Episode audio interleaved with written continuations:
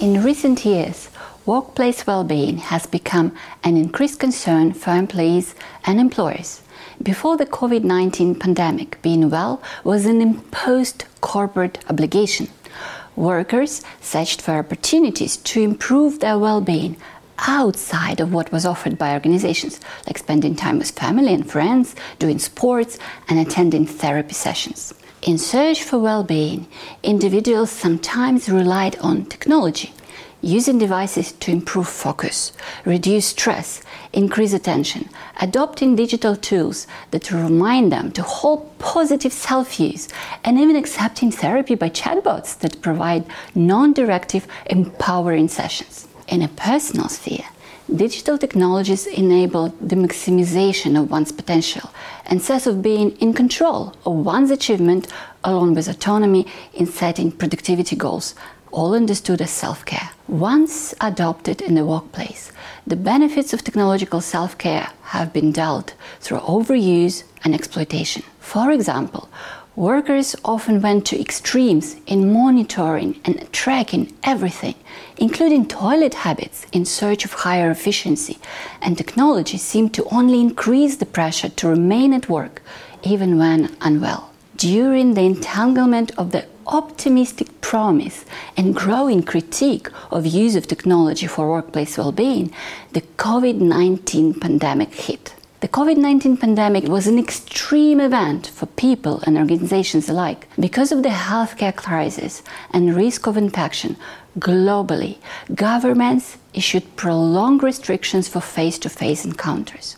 Homes and workplaces abruptly merged as global governmental mandates forced organizations to support telework where possible. Under organizational directives, workers worldwide reorganized their work and life around technologies such as Skype, WhatsApp, YouTube, and Zoom. The technological mediation of work quickly became the new normal, with much more stress on board. It is in this nexus of technology, well being, and crisis that our studies said Specifically, the technological mediation of individual and collective practices of self care during crisis. We explore how individuals creatively search for ways to amplify their well being that extend beyond the options offered by organizations during the global COVID 19 pandemic. Specifically, we unpack the ways in which technology can mediate well being by focusing on online spaces as sites that enable alternative practices of self care we are guided by research question how do people re envision well being with the use of technology during extreme events? Drawing on Foucault's concept of technologies of the self, we offer other ways to read Foucault and contribute to the scholarship on alternative practices of well being, such as neoliberal appropriations of hypomnemata, which to date remain underexplored. Empirically, we focus on online discussions posted on the popular YouTube channel Yoga with Adriene. These online discussions illustrate an enjoining community outside of organizational boundaries, where self care unfolds through users' self writing, helping them and others cope and adapt to the crisis in which they are all embedded. Our findings suggest that technological mediation enables a novel practice of self care which we refer to as somametamnemata, consisting of three entangled aspects.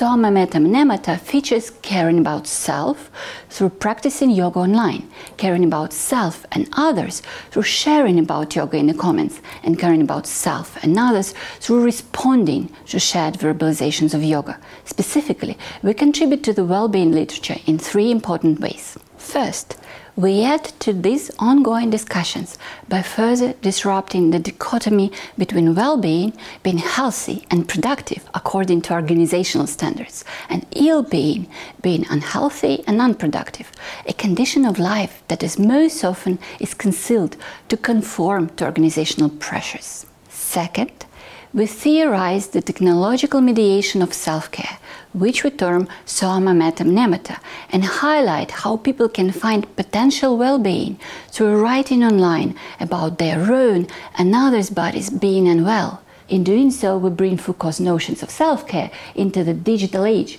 while contributing to the more constructive view of subjectivity based on the concept of self formation. Third, we join the argument for non organizational alternatives to well being and illustrate the role of crisis in intensification of neoliberalism's go it alone mentality, leading people to seek alternative practices of self care.